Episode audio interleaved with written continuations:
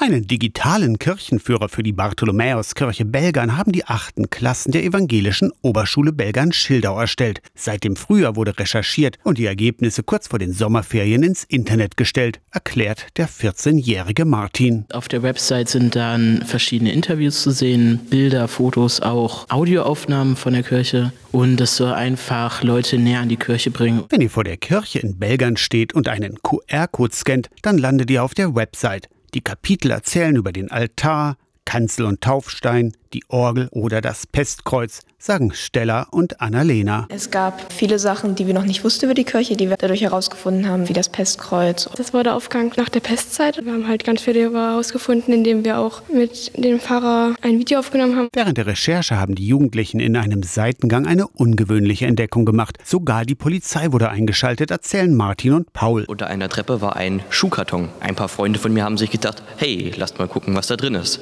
Auf einmal haben die Knochen gefunden und sich gewundert. Angenommen wurden Kinderknochen, die wurden dann tatsächlich auch beigesetzt. Diese Geschichte und noch mehr über die Bartholomäuskirche in Belgern findet ihr im Kirchenguide, einem Projekt aus dem Religionsunterricht der achten Klassen der evangelischen Oberschule Belgern-Schildau. Aus der Kirchenredaktion Torsten Kessler, Radio SAW.